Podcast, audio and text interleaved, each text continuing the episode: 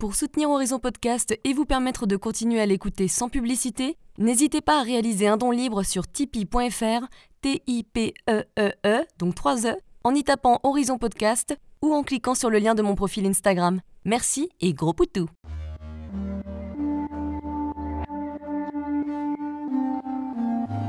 Hello, je suis Léna, passionnée de bien-être, mieux vivre et spiritualité. J'ai créé ce podcast pour faire connaître au plus grand nombre des méthodes alternatives pour aller mieux, que ce soit physiquement ou mentalement. Quel que soit votre problème, quelles que soient vos croyances, restons ouverts, restons curieux et testons. Bonjour à tous, on va parler de voyance aujourd'hui, un mot qui a mauvaise réputation, mais notamment parce qu'il a été utilisé par n'importe qui et n'importe comment. On retrouve Marie-Laure Stott, avec grand plaisir, qui nous explique comment elle a découvert ce don, et c'était il y a belle lurette déjà, pourquoi elle l'a mise de côté plus jeune, ce qui est quand même assez classique finalement quand on a un don, étant élevée dans une famille où tous les voyants étaient considérés comme des charlatans, comment elle a reconnecté avec ce don et décidé d'en faire un métier, et aussi comment ont réagi ses parents quand elle leur a dit qu'elle était voyante. On parle également des préjugés que les gens ont des voyants, les différentes manières de concevoir la voyance, ce que les gens recherchent en allant voir une voyante. On aborde le libre arbitre et le fait que la voyance ne nous prédit pas un futur certain mais des potentiels, et ça c'est hyper important, retenez bien.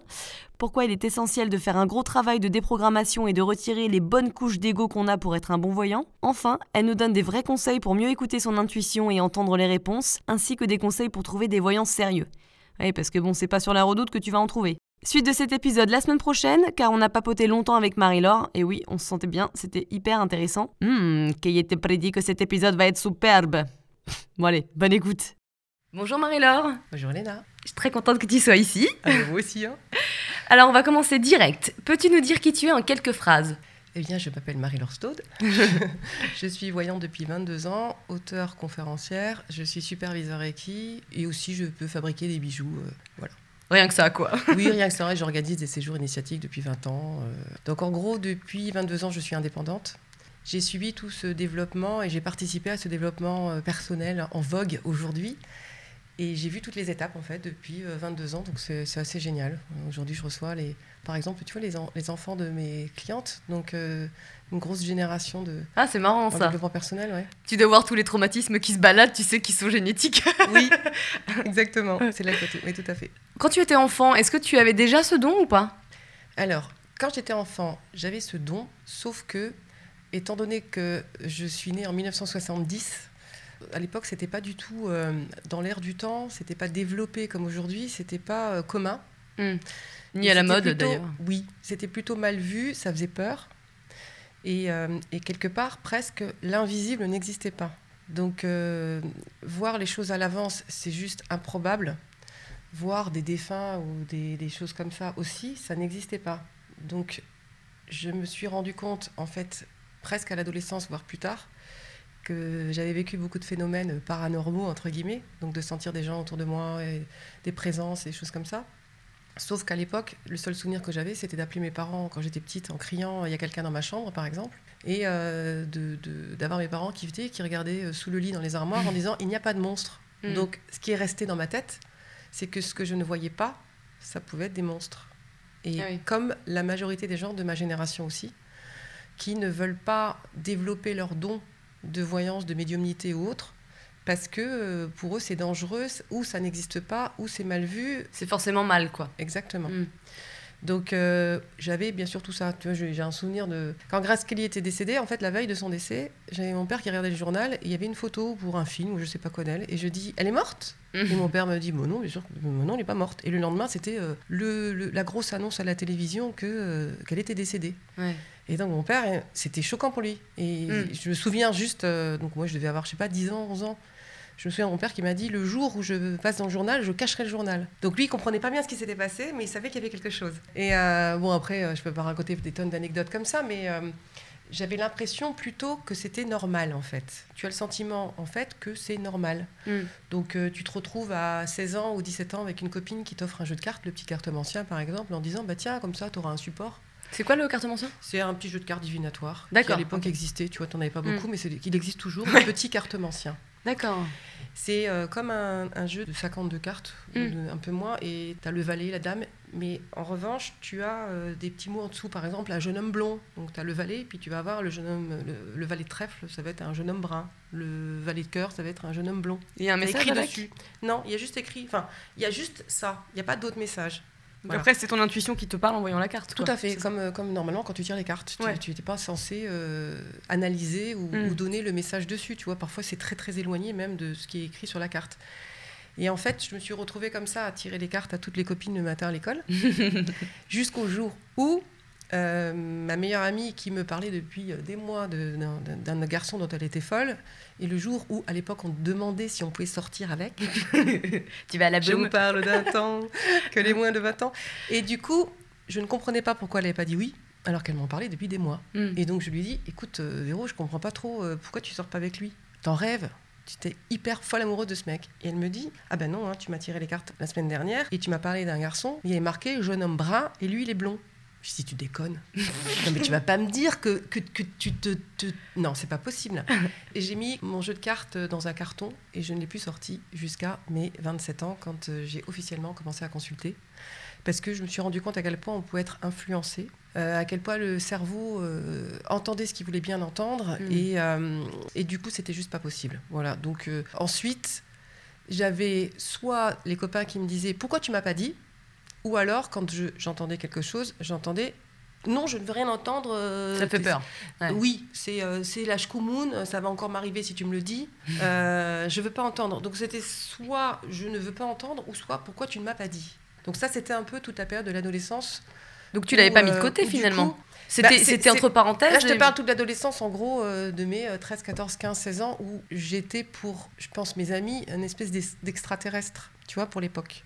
Dans ma manière d'être en général, de tout, dans ma manière de penser, dans ma manière d'être. Donc ça se manifestait sur plein de plans. Parce que quand tu es, entre guillemets, voyant, tu captes plein de choses. Donc tu vas parler de plein de sujets que les gens n'abordent pas mm. déjà dans leur coin, et encore moins devant les autres. Mais tes parents, ils en pensaient quoi, eux? Ah, mes parents, j'en parlais surtout pas de mes parents. Donc pour eux, c'était fermé?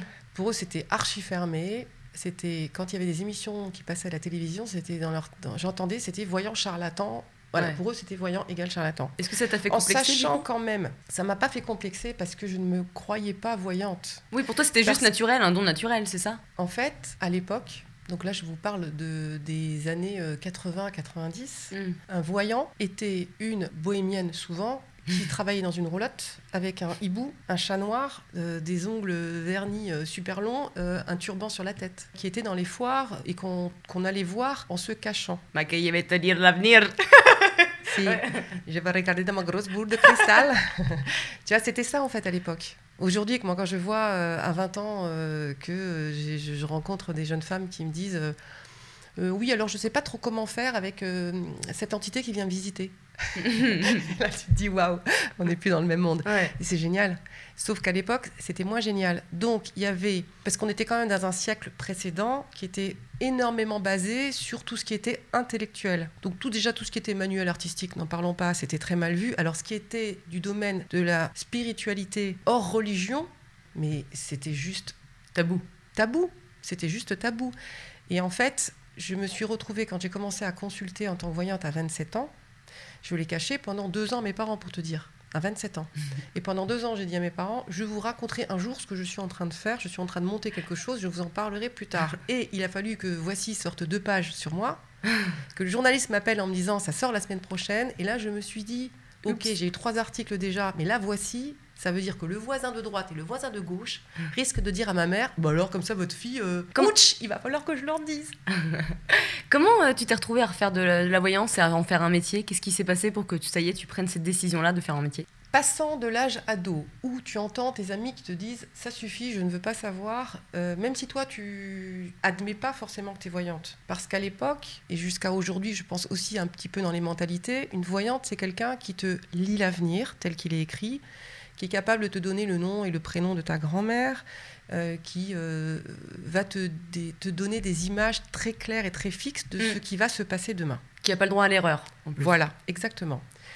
Et donc pour moi, je ne voyais pas du tout la voyance comme ça depuis le début. J'étais, quand je dis une extraterrestre, même dans la voyance, la première décennie, j'étais une extraterrestre. Parce que pour moi, rien n'était écrit à l'avance, rien n'était fixe, ce n'était que des potentiels. Exactement, c'est ce que j'essaie d'expliquer. C'est très intéressant.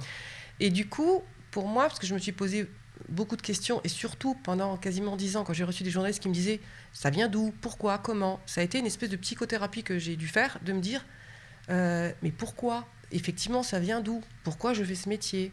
À quoi ça sert? J'ai dû me poser encore plus de questions que je me posais déjà avant. Donc je suis passée d'un état d'ado où je voyais des choses, je sentais des choses, mais qui me semblaient pour moi naturelles. C'était mais pourquoi tu sors avec ce garçon? Il est hyper méchant avec toi, alors que la relation venait de commencer et que euh, le, petit copain, il était euh, super mignon et super gentil. Sauf que euh, quelques semaines ou quelques mois après, il était ignoble. Et je l'avais vu, et pour moi, je l'avais vu dans le sens de, je voyais des images d'insultes, des choses comme ça, et je le sentais. Je le sentais, sans forcément même les images. Mais je le sentais ou je l'entendais. Et je voyais bien qu'il y avait un côté très hermétique ou peu croyant ou pas du tout ouvert sur les personnes autour de moi. Et donc, il y a énormément de choses que je cachais, que je ne disais pas. Et en même temps, je ne mettais pas ça sur le compte de la voyance, puisque je ne rentrais pas dans le moule de celle qui lit l'avenir et qui mm. dit ça va se passer comme ça. En plus, pour moi, c'était puisque ça va se passer, si c'est chouette, tant mieux, mais si c'est désagréable, qu'est-ce que je peux faire? Puisque je le sais à l'avance, mais pourquoi je suis obligée de le vivre? J'ai quand même deux bras, deux jambes, deux yeux, des oreilles, une bouche. Pourquoi je ne pourrais pas faire autrement? Mm. Si je sais qu'il y a un trou au bout de la route, ben, je vais ouvrir les yeux en grand et je vais faire attention de ne pas tomber dedans, même si on m'a dit que j'allais tomber dedans. Ensuite, si je tombe dedans, sûr, je vais me demander pourquoi je suis tombée dedans ou qu'est-ce qui a fait que, alors que je le savais, je suis tombée dedans. Est-ce que j'avais oublié? Euh, Est-ce que quelqu'un m'a fait trébucher? Euh, Est-ce que je suis tombée sur une faute de banane? Mmh. L'idée, ça a été toujours pour moi, la voyance était un moyen d'être au courant à l'avance de ce qui allait se passer pour en être conscient et pour pouvoir se remettre en question en se disant est-ce que c'est ce que j'ai envie de vivre ou pas? Si mmh. c'est ce que j'ai envie de vivre, tant mieux, je change rien. Si ça me dérange, ça me bouscule, est-ce que je vais quand même le vivre? Est-ce que je dois le vivre? Pour quelle raison je dois le vivre? Est-ce que c'est vraiment marqué dans le marbre? Ou est-ce que ce qui est inscrit n'est pas simplement que le résultat de ce que j'ai fait de ma vie jusqu'à aujourd'hui, de ce que j'ai voulu voir ou de ce que je n'ai pas voulu voir, de ce que j'ai pris en main, de ce que j'ai mis en place comme résolution, ou de euh, choses que j'ai mis de côté parce que c'était trop compliqué, trop lourd pour moi et que euh, j'ai pas voulu prendre la responsabilité des choses en pensant que ça pouvait se régler autrement ou que c'était pas de ma faute, j'étais victime de la situation. Mm. Donc je, me suis retrouvée comme ça pendant une grosse décennie, à pas du tout, du tout euh, parler de voyance. En gros, entre mes 17 ans et mes 27 ans, il s'est passé quasiment une décennie où j'ai fait abstraction totale de ce don. Et je ne voyais même pas ça comme un don puisque je pensais que c'était naturel. Ouais, c'est souvent le cas pour ceux qui sont intuitifs de, notre, de base. Complètement. Euh, et, voyant ce qui se passait en plus dans les médias et ce que je lisais dans, la, presse et à la télévision, je ne ressemblais tellement pas à ça. Physiquement parlant, et dans, j'étais pas une bohémienne, mes parents étaient très catholiques, pratiquants, euh, une famille euh, normale, qui avait une vie normale, mm. qui avait une maison, des enfants, j'allais à l'école, enfin, c'était juste pas concevable. Donc pendant une décennie, ça a vraiment été quelque chose que j'ai mis de côté, voyant aussi la difficulté de ces générations à aborder la voyance et tout ce qui touchait à l'invisible et à la spiritualité autrement, que euh, du coup, euh, j'en ai pas parlé, j'ai fait abstraction, même si dans tout ce que j'ai fait, j'avais euh, un vrai rapport avec l'être humain dans la communication, dans les échanges, dans ce qui était dit, je ne me rendais pas compte forcément que c'était de la voyance, et pourtant c'en était. Parce que j'avais des gens qui me disaient c'est dingue, quand je parle avec toi, j'ai l'impression que tu me connais depuis longtemps. Mm. Et ce que j'utilisais beaucoup aussi, c'était l'astrologie. J'ai acheté mon premier livre sur l'astrologie à 10 ans parce que euh, je m'étais rendu compte, alors je ne sais, je pourrais pas dire pourquoi les nains, aucune idée à l'époque, mais j'avais ma petite, ma, ma, meilleure amie qui était verso, mon chéri, mon petit amoureux de l'époque était verso, et ma grand-mère qui était verso. Donc je me suis dit, oh, ça alors? Donc j'ai acheté un livre sur le verso. Et là-dedans, c'était, euh, on, pourrait, on pouvait euh, calculer les, ascendants des personnes. Et je me suis retrouvée à calculer mon ascendant, voir que j'étais verso. Et là, j'ai fait ça alors? et euh, j'ai acheté d'autres livres donc sur mon signe, puisque je suis poisson, signe des voyants aussi. J'ai appris aussi ça. Donc ça, ça a conforté quelque chose aussi, hein, les gens, le, signe des intuitifs, et qui sont liés à la mort et tout et tout. Et, tout. Mm. et en fait, je me suis planquée beaucoup derrière l'astrologie. Quand je parlais à quelqu'un, je disais Ah, dis donc, euh, t'es pas verso, toi, ou t'es pas euh, bélier, t'es pas taureau. Et même si les gens n'y croyaient pas, comme je leur donnais leur signe, ils me disaient Ah oui Et c'est quoi pour toi euh, d'être mm. lion? Et je leur disais Bah, lion, c'est ça, ça, ça. Et les gens me disaient Mais c'est dingue, c'est exactement moi. Après, je me suis rendu compte que je faisais de la voyance, que c'était pas l'astrologie, parce que quand je parlais à quelqu'un, je parlais vraiment de lui. Et je me planquais derrière ça aussi parce que c'était quand même la seule chose à l'époque. Parce que tous les magazines féminins avaient leur, leur, euh, leur, horoscope. Donc tout le monde lisait malgré tout même si on ne croyait pas à la voyance, tous les hors-séries sur l'astrologie et tout, les gens le lisaient et chaque mois dans n'importe quel magazine, même à la radio, il y avait. Et oui, euh, chez le docteur, tu lis Exactement, exactement. Et du coup, euh, je me suis planquée derrière. C'était plus facile même pour mes parents, quelque part comme pour eux. J'avais euh, une évolution euh, d'études euh, scientifiques. Donc, si je calculais des thèmes et des ascendants, c'était pas si mal que ça, en fait, tu vois. Et je me suis retrouvée donc pendant une décennie à pas du tout, du tout parler de ça et m'en occuper jusqu'au jour où j'ai eu des personnes très proches de moi, chéries et meilleures amies, qui m'ont usé pour que je devienne voyante. Donc ça, c'était en 97, à mes 27 ans, en me disant Marie-Laure, il est important que tu aides les gens avec la voyance. Et moi, je dis, mais je ne suis pas voyante. donc voilà, ça a commencé comme ça jusqu'au jour. Donc on m'a offert un tarot en me disant ça serait bien que tu aies quelque chose devant toi parce que j'avais jamais eu de carte depuis euh, dix ans auparavant et que je ne voulais plus utiliser.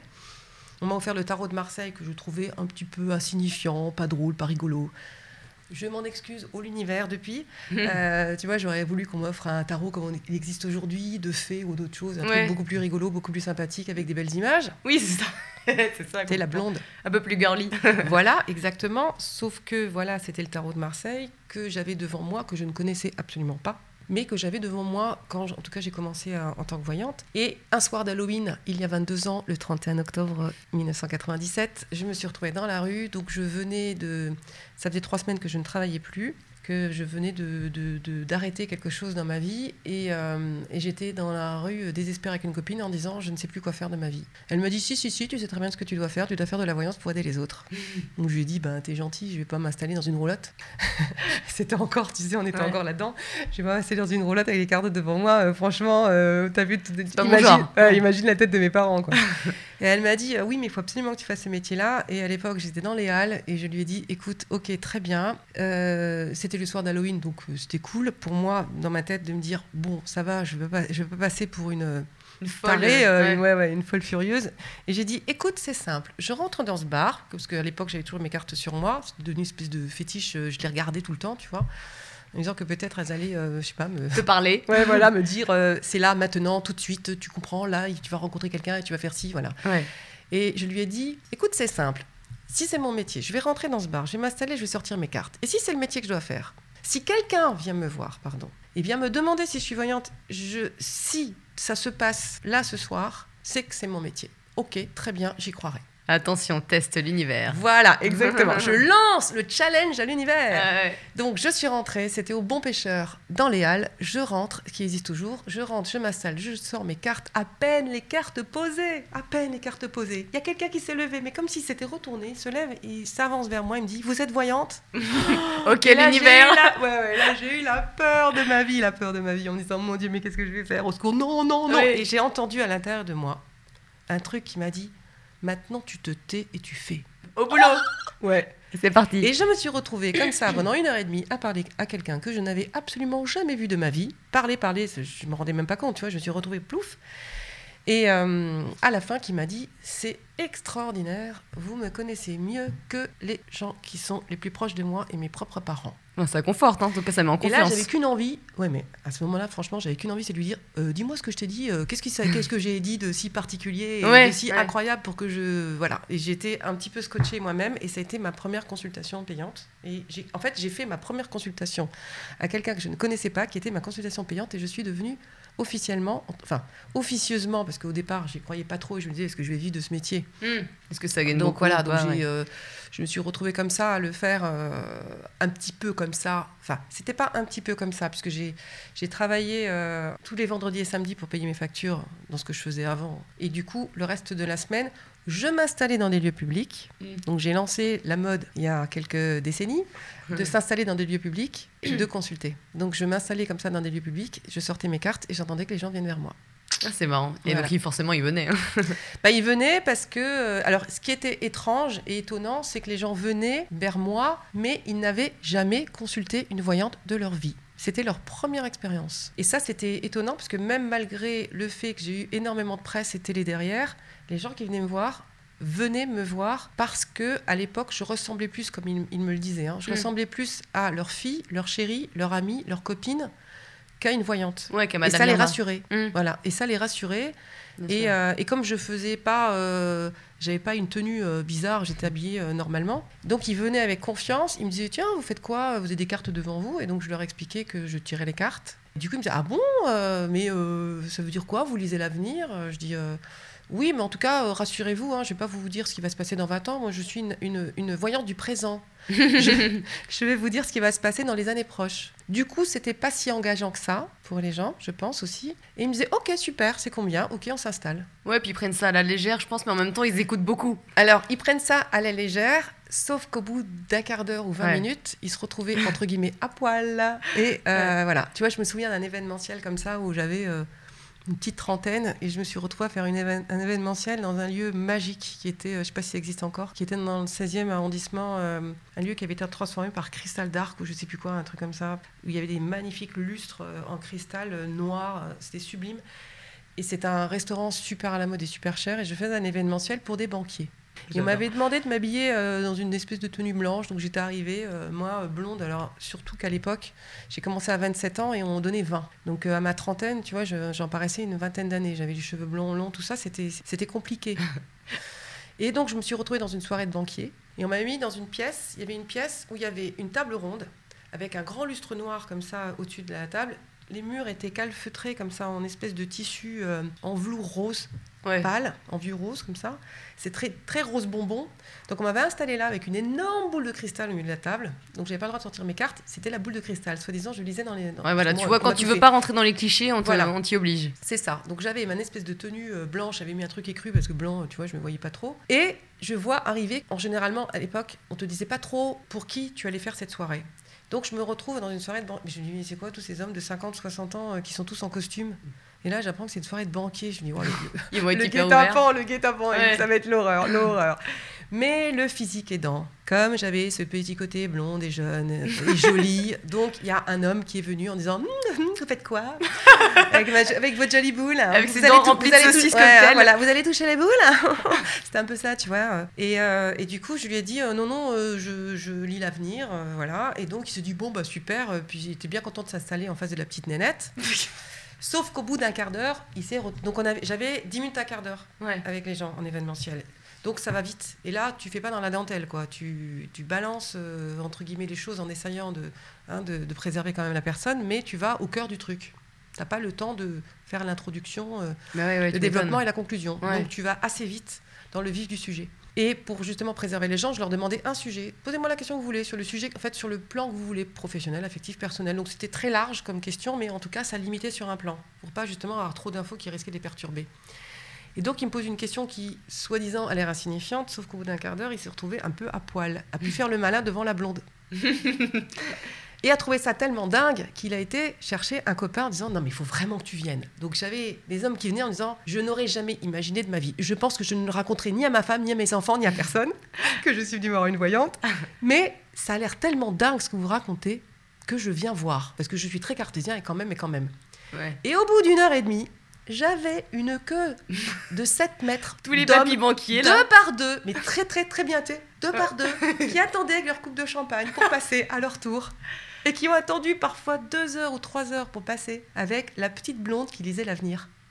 Donc ça, ça a été extraordinaire. C'est là où je me suis retrouvée, grâce aux événementiels, euh, où les gens y croient pas, mais ils viennent parce que c'est gratuit, c'est offert. Mm. Et qu'en fait, tu te retrouves à la fin de la soirée avec euh, une trentaine, une quarantaine de personnes qui sont, ils sont juste scotchés en disant euh, waouh ça, ça a été vraiment, tu vois, les débuts des années 2000, j'ai fait beaucoup d'événementiels, enfin à la fin du siècle dernier et au début des, années 2000, pour faire passer effectivement ce message que la voyance existait bien. Ça doit faire du bien de remettre la vérité à jour. Oui. Alors ça fait du bien, ça fait surtout du bien de savoir que les gens peuvent être au courant à l'avance qu'il va se passer quelque chose et qu'ils pourraient faire autrement. C'est mm. ça qui fait du bien, tu vois, de savoir que les gens pourraient prendre leurs responsabilités être, avoir un petit peu plus de conscience et intervenir sur le cours des événements. Mm. Ça, ça fait du bien parce que ça te permet de te dire que tu peux être maître de ta vie, que tu peux choisir ta vie, que tu n'es pas simplement victime et que tout n'est pas écrit. Parce que ça aussi, c'était drôle. Tu sais, quand les gens, euh, quand je leur disais, hein, quand ils venaient me voir, mais pour vous, est-ce que tout, était, tout est écrit? Je posais souvent cette question aux gens. Ils me disaient, oui, oui. Ah bon? Par qui Et là, c'est, euh, bah, euh, euh, je sais pas, par Dieu. Je me dis, donc, il a du boulot, le pauvre. hein. donc, c'est là, quand tu vois que les gens se disent, euh, bah, tout est écrit euh, comme, comme, comme des- beaucoup de personnes qui attendent encore le Messie euh, qui va revenir ou qu'ils vont être sauvés par je sais pas qui. Ouais. Donc, ce qui est chouette, c'est de savoir, en tout cas, c'était ça qui était important pour moi, c'était de, de voir que les gens se disaient, il se passe quelque chose que nous n'avons pas imaginé Hmm. exister, que effectivement, je me rends compte que ça se passe bien. Tu vois, quand les gens revenaient me voir, comme j'enregistrais sur des cassettes les consultations, au bout d'un an, je disais alors, comment ça s'est passé? Ah ben ça s'est pas du tout passé comme ça. Sur un enregistrement d'ailleurs euh, d'une vidéo que j'ai faite pour je sais plus quelle émission, la journaliste dit alors ce que Marie-Laure vous a raconté, ça s'est passé? Elle dit non, mais ça m'a aidé à. Tu vois? Donc l'idée c'était de dire attention, ce que je vais vous dire aujourd'hui, qu'on- prenez-le comme une photographie de l'instant présent qui n'est valable qu'aujourd'hui. Oui, t'as le choix Parce après. que, étant donné que j'avais quand même des gens qui venaient vers moi, qui n'avaient jamais consulté, mais qui étaient dans ce qu'on appelle aujourd'hui un travail sur soi, un- une introspection, où euh, c'était des personnes qui voyaient des psys, qui, étaient, euh, qui commençaient à être accompagnées, donc qui se posaient des questions et qui étaient dans un développement personnel pour changer leur vie, et qui du coup euh, ne venaient pas en s'asseyant en face de moi pour connaître l'avenir, mais pour comprendre ce qui se jouait Hmm.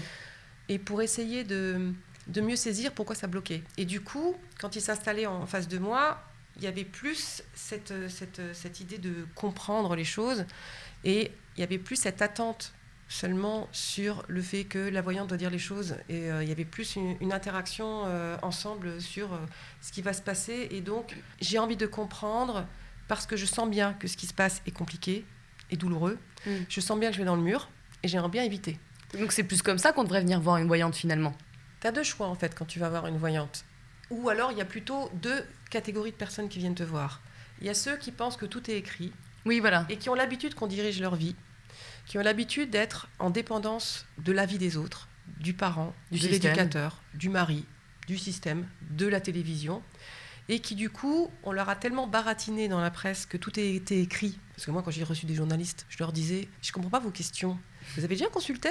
Et ils me disaient, non, jamais. Vous avez connu quelqu'un qui a déjà consulté? Non, jamais, j'en ai peur. Je dis, Ouais, bah, donc a oui, du coup, je disais, bon, alors ce qu'on va faire, c'est que déjà, je vais vous faire une consultation et la semaine prochaine, on se revoit pour l'interview. Et là, j'avais des gens estomaqués qui me disaient, ah ouais, mais c'est génial, mais c'est autrement que ce que j'imaginais. Oui, voilà, hein, voilà. Donc, tu as une catégorie qui vient parce que c'est des personnes qui ne sont pas maîtres de leur vie et qui n'ont pas compris et n'ont pas la conscience de, du libre arbitre, en fait. Que nous avons la capacité de pouvoir choisir notre vie et pas être simplement dépendante ou victime des événements et des situations ou des autres. Que chaque situation peut changer. euh. Exactement. Et que on peut peut-être pas euh, choisir des situations ou euh, décider des situations, mais en tout cas, on peut choisir le regard qu'on porte dessus. Et, la- et la vie et la critique et le ressenti aussi, on peut le travailler sur une situation. Ça, ça nous appartient. Mais souvent, il y a des personnes, euh, majoritairement quand même hein, dans la voyance, qui pensent que tout est écrit et que du coup, pour aller se rassurer par rapport à leur vie qui manque de sens ou qui est délicate et douloureuse, euh, ça serait bien d'aller voir un voyant en espérant quand même qu'il va nous donner des bonnes nouvelles. Donc ça, c'est quand même la majorité des gens qui consultent les voyants. C'était 80... euh, 15% des gens qui consultaient à l'époque, il y a 20 ans, il y a 10 ans. Aujourd'hui, ça a beaucoup changé, heureusement. Et tu as une autre catégorie de personnes qui vient pour justement comprendre ce qui se passe, qui a bien saisi le message, comprendre ce qui se passe, ce qui se joue, qui saisit bien que c'est un potentiel. Alors, il y a beaucoup plus de voyants conscients de ça aussi, qui, euh, qui consultent aujourd'hui et qui euh, se sont détachés de cette idée préconçue que tout est écrit à l'avance et Mm. gravé dans le marbre. Donc cette deuxième catégorie de personnes, c'est intéressant parce que c'est des personnes qui ne s'installent pas en face de toi en attendant que tu donnes tout et qui, comme les autres, euh, masquent des choses. Moi j'ai vu des gens qui enlevaient leur alliance. Donc tu avais la marque de bronzage et puis d'un seul coup tu disais... Mais, Pour dire, ouais, elle va le deviner. euh, coup, mais vous avez enlevé votre, votre alliance Et les gens, eux, eux, eux, eux, pardon, eux. et ils ou veulent alors- te tester. Ou hein. alors, ouais, au bout d'un quart d'heure, tu disais, mais euh, vous attendez que je vous dise quoi? Parce que là, vous m'écoutez pas du tout. Et là, je dis, si, si, si, si, je vous écoute. Ah, mais je, je- je pense que si je vous demande de me répéter ce que je viens de dire depuis une minute, vous en seriez incapable. Je, vois bien, vous n'écoutez rien. Vous êtes ailleurs. J'entends tout ce qui se passe dans votre tête. Parce que tu peux aussi avoir de la télépathie avec quelqu'un et entendre tout ce qui se passe dans sa tête. Donc, euh, Elle est bonne. voilà, c'est ça, ouais, au secours. Et, euh, et du, du coup, tu as vraiment ces deux catégories différentes de personnes qui viennent voir les voyants et aussi des voyants qui sont conscients qu'il peut exister différents potentiels et d'autres qui pensent qu'une bonne voyante dit des choses qui vont se passer à 100%. Ouais, c'est ça, ça dépend de l'idée que tu as de la voyante. Exactement. Voilà. Donc, euh, selon ton éducation, selon euh, tes programmations, euh, l'éducation, voilà, des médias et tout. Mais justement, du coup, c'est quoi la plus grande mauvaise interprétation que les gens ont de la voyance? Eh bien, bah, c'est pour moi, je dirais euh, que justement, croire que tout est écrit, c'est une magistrale erreur. Voilà. Mm. Croire que même quand on se positionne sur le plan de l'âme, qui décide de venir, de s'incarner, qui choisit euh, ses parents, tout ça, en conception bouddhiste ou autre, même si on prend cette conception-là, euh, c'est nier et c'est renier notre libre arbitre que de croire que tout est écrit et qu'on peut rien y faire. Donc il y a une question de destin et de destinée, certes, mais heureusement, fort heureusement, nous avons notre libre arbitre. Mm. Et euh, si chacun prend du temps et prenait du temps chaque jour pour s'asseoir, respirer, euh, faire de la relaxation, euh, prendre un petit peu plus de recul sur ses agacements, sur ses sentiments euh, de mélancolie, de dramatisation et tout et tout, ben, il se rendrait compte que il voit la situation par un- une toute, petite, toute petite, Ouais, trop dramatique, quoi. Voilà. Ouais. Il n'a pas un angle suffisamment ouvert pour voir tout ce qui se joue de son côté et de l'autre. On, on voit souvent les situations où on regarde souvent comment les autres fonctionnent par rapport à notre manière d'être. Mm. Quand on dit euh, oui, je me mets à ta place, non, non, je ne me mets pas à ta place. Je suis à ta place avec mon regard, mon vécu. Ça n'a rien à voir. Donc, pour moi, c'est la, plus grande erreur, ce serait plutôt de dire ça doit se passer comme ça ou ça va se passer comme ça. La deuxième chose que je mettrai derrière, c'est un voyant qui n'a pas fait ce travail d'introspection, de déprogrammation de tous ces implants, de tous ces messages que l'éducation ou la société nous donne. Si on n'a pas vu toute cette influence-là, on peut aussi très bien projeter sur l'autre, si en plus le voyant est fatigué, s'il est pas, si en dépression, s'il n'est pas de bonne humeur, euh, s'il s'est disputé le matin avec son conjoint. Il peut très bien aussi être influencé et pas être complètement connecté à l'autre. Il peut très bien être connecté à ses problèmes et connecté aux problèmes de l'autre et donc faire un amalgame et mettre son propre jugement sur la personne. Moi, j'ai eu des gens comme ça qui venaient me voir et euh, je disais, c'est bizarre parce que j'ai l'impression que vous êtes vraiment suivi depuis longtemps par un voyant. Enfin, j'ai l'impression. hein. Faut pas dire, je, je vois bien, je vous vois, ouais, ouais.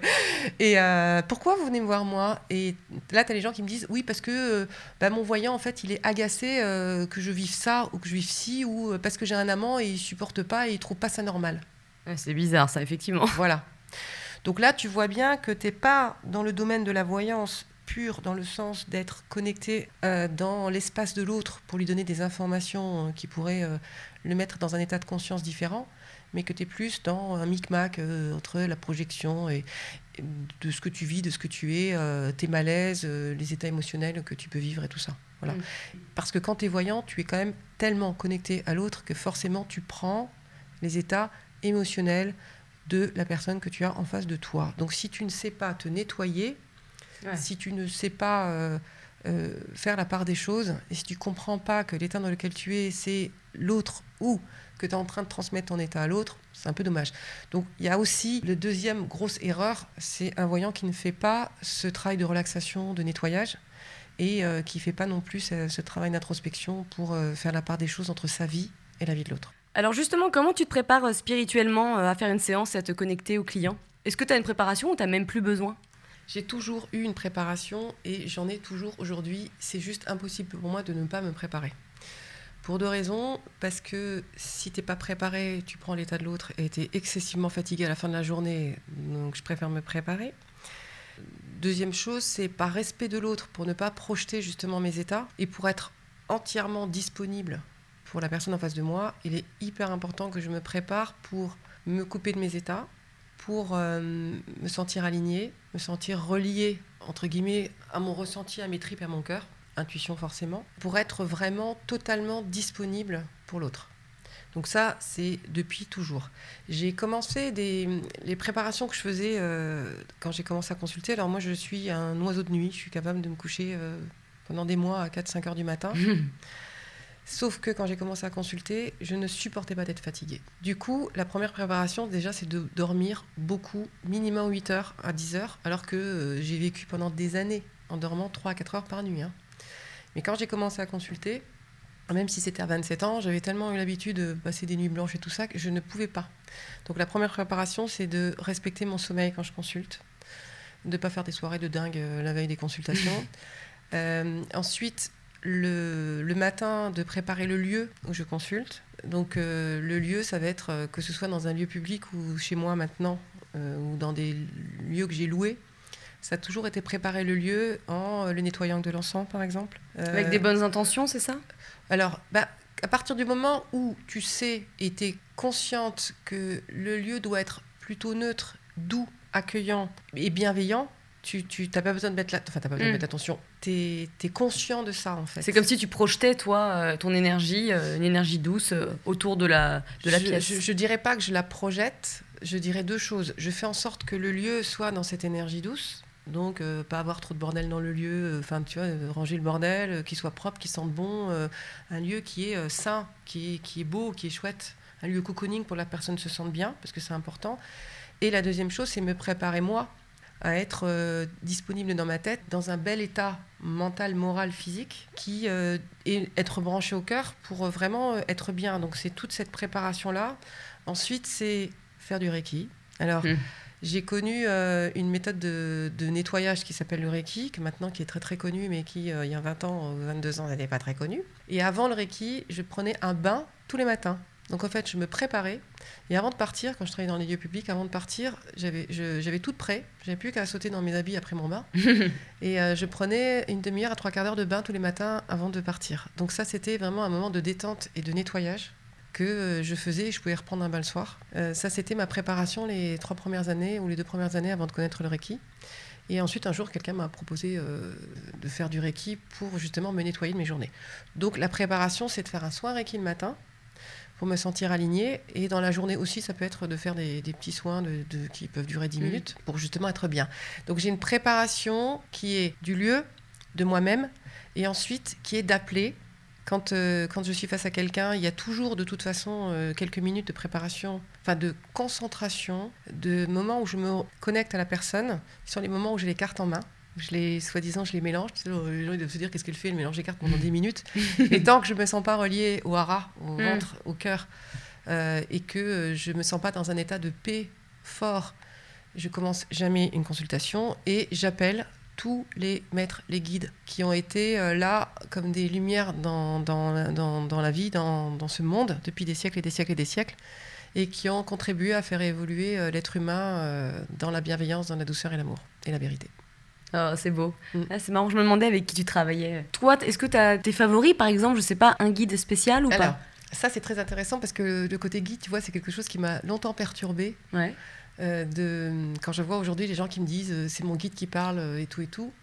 Ce qui me gêne ou ce qui m'a déstabilisé souvent par rapport à cette idée de guide ou de maître qui nous parle, c'est que les gens se- sont toujours obligés de se référer à quelqu'un d'autre. Et ça, je trouve ça un peu dommage parce que ça, Mm. ça nous évite ou ça nous empêche de nous relier à nous et de considérer qu'on fait partie de ce monde Oui, c'est de vrai. considérer qu'on est une parcelle euh, et que notre cœur est relié à, à- à chaque cœur de tous les gens qui sont euh, matérialisés dans leur corps et de tous ceux qui sont dématérialisés, qu'on appelle les défunts ou les entités euh, pour certaines personnes. Donc on fait le boulot, quoi, aussi. Oui, on fait le boulot et si on se mettait dans cet état d'esprit, si on, on- on ressentait à quel point on est relié à l'univers, à tous les gens qui ont vécu dans cet univers, qui sont vivants, qui ne sont plus de, de ce monde sous forme matérialisée comme nous dans un corps, on pourrait se demander intérieurement quel est le message, en ayant fait bien sûr le travail de déprogrammation des fonctionnements d'ego et des masques d'ego et tout. S'il y avait tout, bien sûr tout ce travail-là, une bienveillance vis-à-vis de soi. En attendant, si on était dans cette conscience-là, on n'aurait pas forcément besoin de toujours faire appel à des guides ou de dire je suis connecté à des guides qui me parlent.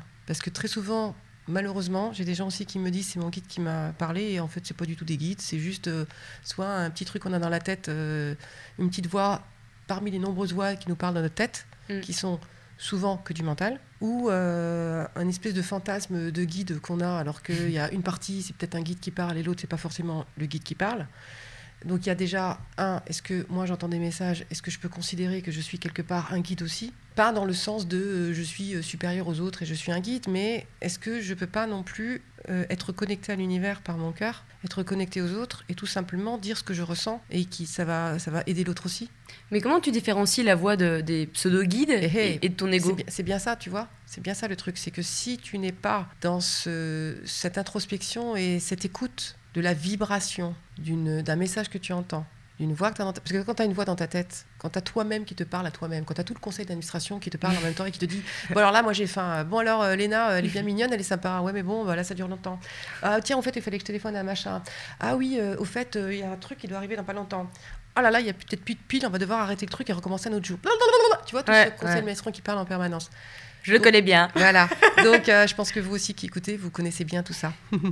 Déjà, ça, c'est des voix qu'on entend et pourtant, elles ne sont pas, euh, on les entend pas à l'extérieur de nous, on les entend à l'intérieur de nous et pourtant, elles existent bien. Quand on entend des messages aussi en claire audience ou les messages des guides, en voyance, enfin, quand on est connecté, ou en tant que médium, quand on entend des, des défunts euh, nous parler, c'est pas une voix, un son, mais c'est une vibration. Donc, il est important de faire ce travail de reconnexion au corps, parce que si on n'est pas reconnecté au corps, et malheureusement on est très peu connecté à notre corps, Mm. s'il n'y a pas eu toute cette reconnexion au corps qui est faite, il y a un amalgame monstrueux, et c'est dommageable aussi pour ceux qui, à qui on fait passer les messages, entre les voix qu'on entend, les voix qu'on peut entendre de la part d'entités, les voix qu'on entend de la part de maîtres ascensionnés, les voix qu'on entend de la part de, je sais pas moi, d'autres choses, ou euh, de la mémoire d'événements qu'on a vécus, ou d'autres vies. Ouais. C'est compliqué. C'est Là. compliqué. Donc s'il n'y a pas ce travail qui est fait sur le corps et, cette, et ce questionnement aussi qu'on a pu avoir, d'où viennent ces voix? Parce qu'on peut très bien dire, moi j'entends des voix et puis euh, voilà, en fait t'es schizophrène quoi. Aussi, parce qu'il y a des schizophrènes aussi. Moi, je- j'ai vu aussi énormément de schizophrènes qui ne sont pas du tout schizophrènes, qui sont connectés justement Mm. À des entités ou autre chose. Oui, ça c'est un gros problème justement. Voilà. Et des schizophrènes qui sont schizophrènes parce qu'ils ont dû développer plusieurs personnalités pour résister dans ce monde de brut. Mm. Voilà. Donc, euh, c'est effectivement compliqué de, de- pour, euh, pour chacun, pour tout à chacun, de savoir qui parle. Mais surtout qu'en plus, quand tu parles de vibration, j'imagine aussi ça dépend de tes, de tes dons, en tout cas de tes, de tes capacités. Parce qu'il y en a, ça va être plutôt voir, il y en a, ça va être euh, sentir. Donc, En sachant que tout est vibration. Ouais. La Mais du coup, ça se manifeste après avec ton don, non C'est ça? Ou avec tes capacités plus ou moins intuitives? C'est-à-dire que par exemple, si tu ressens, donc tu sens une vibration, est-ce que cette vibration-là, elle va se manifester en fonction de ta capacité intuitive? Donc par exemple, d'entendre quelque chose après, tu vois? Je dirais que pour moi, tout est vibration. C'est-à-dire, quand tu parles, ta voix est vibration. Quand tu respires, ta respiration est vibration. Quand tu émets une pensée, ta pensée est vibration. Quand tu- Donc, le, le- le mouvement, enfin, tout est vibration, en quelque sorte. Je mettrai ce mot-là tout simplement, pour pas rentrer dans le mot énergie, pour pas rentrer dans le mot euh, les atomes et, les- et- ou la physique quantique, on va dire simplement tout est vibration. Et du coup, c'est, on est sans arrêt en train d'envoyer des, inf- des informations qu'on pourrait traduire sous forme de vibration, que ce soit des mots, des pensées, euh, des sourires, des, Mm. peu importe. Voilà. Donc, euh, on va juste dire ça. Maintenant, le, pour moi, la difficulté, c'est de traduire en mots ces vibrations. Mm. C'est de, par rapport au ressenti que tu as de cette vibration, comment tu vas la traduire? Et avant de la traduire en mots, tu la ressens dans le corps. Donc déjà, si tu n'es pas connecté à ton corps, tu auras du mal à utiliser ton mental pour écouter ce que tu sens dans le corps et pour essayer de le traduire en mots avec des mots qui vont être compréhensibles par la personne que tu as en face de toi. Donc pour pouvoir traduire ces vibrations et savoir qui parle, ben déjà c'est se connecter à son corps pour déjà ressentir ce qui se passe à l'intérieur du corps et ressentir ce qui se passe à l'extérieur du corps dans l'invisible. Mm. Tu vois, c'est de se dire, quand je rentre dans une pièce, je peux sentir ce qui vient de se passer dans cette pièce. Quand je rentre, quand je sors dehors, c'est, je vois tout de suite qu'il se passe quelque chose. Par exemple, quand je rentre dans un grand magasin, je fais un exercice de centrage et de protection, parce qu'autrement, au bout d'une demi-heure, j'ai qu'une envie, c'est d'aller me coucher. Je suis épuisée Mm. parce que je suis brassée par toutes les vibrations, états émotionnels, énergie de tous les gens qui Ouais. passent à côté de moi Mm. par exemple. Donc, euh, le meilleur conseil que je pourrais donner à quelqu'un s'il veut vraiment comprendre euh, qui parle, c'est déjà de faire un- une reconnexion au corps Ah, mais par différentes choses. Puis j'imagine aussi un travail sur soi et sur son histoire. Il y a du Ça, boulot. c'est sûr, c'est Ouais. indéniable. De toute façon, quelqu'un qui veut être médium, voyant, thérapeute ou ce que tu veux, si aujourd'hui il n'a pas fait ce travail de reconnexion au corps et de nettoyage de tous ces fonctionnements de protection qu'on appelle les masques d'ego, d'ego et ou tout simplement l'ego, s'il n'y a pas eu tout ça de fait, tu peux considérer que la personne qui est en face de toi est juste en plein délire, en pleine projection, Mm. en plein besoin de reconnaissance et que c'est de la masturbation mentale en gros. Et alors, du coup, euh, toi, comment tu reçois les réponses? Comment ça se manifeste? Alors, comment se manifestent? Les réponses sous deux formes, encore une fois Il y a les questions que je me pose déjà pour moi. Mhm. Ensuite, il y a les questions que les autres se posent. Ensuite, il y a les questions que les gens se posent, me posent ouvertement en rendez-vous. Ouais. Et les questions que les gens se posent, mais qu'ils ne disent pas. Donc déjà, ma décision a été, à un moment donné, quand j'ai commencé à consulter, d'arrêter d'être connecté en permanence à tout le monde. C'est de trop choisir, fatigant. oui, exactement, de choisir de ne pas être tout le temps connecté, de me dire quand je suis en consultation, je suis connecté à l'autre, mais en dehors de ça, je n'ai pas à regarder dans le trou de serrure ce qui se passe dans la vie de l'autre. Tu fermes la boutique. Je ferme la boutique. Exactement. Alors c'est flippant parce que tu as, énormément de- d'amis ou de gens autour de moi qui me disent Oh, c'est terrible, je sais que Marie-Laure, elle sait tout ce que je me dis. Ouf, faut que j'arrête de penser ça parce que Marie-Laure va le voir. Ouais, ça, ça doit être horrible, ça. Je ne veux pas, si quelqu'un ne me demande pas de lui dire ce que j'entends, je ne le dirai pas. Alors, Mm. il se peut parfois que pour des amis proches ou par des personnes par lesquelles je suis concernée, j'entends des choses alors qu'ils ne m'ont pas demandé. À ce moment-là, je sais que c'est pour être au courant de ce qui est en train de se passer, pour être présent dans une bienveillance vis-à-vis de l'autre, que je comprenne mieux ce qu'il est en train de traverser et que je sois prêt, si la personne me demande de l'aide, d'être là. Ça, c'est clair. Mm. Donc, comment j'entends? Eh bien, je dirais, je sens, mais pas je sens les choses, c'est que on me les dit, alors ça se passe sous deux formes, sous forme d'image ou sous forme de d'une connaissance. Hmm. euh, Tu sais, quoi. de- oui, c'est-à-dire que je peux, je pourrais, je peux raconter carrément aux gens ce qui s'est passé euh, il y a dix ans euh, ou euh, ce qui va se passer demain dans une réunion professionnelle. Il vous a dit ça, elle vous a dit ça. C'est-à-dire que les gens me disent, mais c'est impressionnant, vous me donnez le petit surnom que me donnait ma grand-mère. quand- mais c'est Casse-couille. Pardon. Et- et- et ça, c'est phénoménal parce que tu peux exactement soit raconter une conversation qui s'est passée entre deux personnes ou l'état émotionnel ou mental dans lequel la personne se trouve par rapport à quelqu'un. Hmm. Vous avez une dispute avec un tel, mais vous croyez qu'un tel euh, vous a dit ça ou vous a fait ça, alors que vous, vous attendez ci, vous attendez ça, et que elle, euh, dans sa tête, il s'est passé ça et ça dans sa vie, elle a même pas entendu ce que vous lui demandiez, donc vous êtes en train de vous faire tout un flanc. Donc, ce qui est génial, c'est que on me dit euh, ce que les gens pensent, ce que les gens vivent, ce qu'ils ont vécu ou ce qu'ils vont vivre. Pourquoi Comment. Et du coup, euh, il y a aussi ce- ces images qui viennent, en sachant que les images, c'est quelque chose que je me suis interdit d'avoir il y a 20 ans quand j'ai commencé à consulter, parce que il y avait tellement cette image du voyant qui voit ce qui s'est passé, et qu'à partir du moment où on donne une image à quelqu'un, et sachant moi que les gens pouvaient intervenir sur le cours des événements et que les choses n'allaient pas exactement se passer comme ça, avec cette fameuse histoire, je reviens sur l'histoire des cartes du jeune homme blond, et que le petit chéri qui avait demandé de sortir avec soi, c'était un jeune homme brun, et que les gens sont très accrochés aux images, je ne voulais pas laisser une prise aux gens en leur donnant une image. Donc j'ai dit, je ne veux pas, comme en tant que je suis aussi médium, donc je suis aussi le, le liant entre le monde des défunts et le monde des vivants. Et pareil, je ne voulais pas être dérangée tout le temps et euh, qu'on Knock, vienne me parler. Euh, donc j'ai aussi mis un cadre en disant, je ne veux pas être dérangée. Eh les cocos, tu me Hein disturbes pas. Donc la nuit, tu me laisses dormir. Merci. Et euh, si c'est pas euh, quelque chose qui peut être, euh, qui peut apporter un, un bien-être ou un mieux-être aux vivants, c'est même pas la peine de venir euh, me parler. Voilà. Hmm. En gros, je caricature et je, je le dis d'une manière un petit peu brute parce que ça s'est pas passé exactement comme ça, mais en gros, ça ressemble à ça. De la même façon, par rapport à ce que j'entends et euh, par rapport à ce que je dis, il y a vraiment cette idée de tu sais, tu sens où tu vois des images. Et quand tu vois des images, alors c'est très marquant pour les vies antérieures. Alors là, carrément, euh, je- j'en j'en parle peu et je le faisais peu. C'est euh, c'est une autre euh, dimension aussi dans la voyance. Mais là, en revanche, quand tu parles de vie antérieure, là, tu as des images, euh, tu vois le film, quoi. Et tu Ah, décris le film. Ça c'est génial. Et ça, c'est impressionnant, ouais. Ouais. C'est impressionnant. Ça, c'est impressionnant parce que tu, tu peux décrire le mobilier, tu peux décrire chaque détail, tu peux décrire non seulement les détails, et en plus, tu décris l'état des gens. Hmm. Tu vois, le vécu des gens, leur tenue euh, vestimentaire, euh, c'est l'ambiance. Ça, c'est impressionnant. Tu le fais en voyance, mais comme je m'étais interdit de le faire en image, quand je l'ai avec les vies antérieures, c'est, euh, extraordinaire.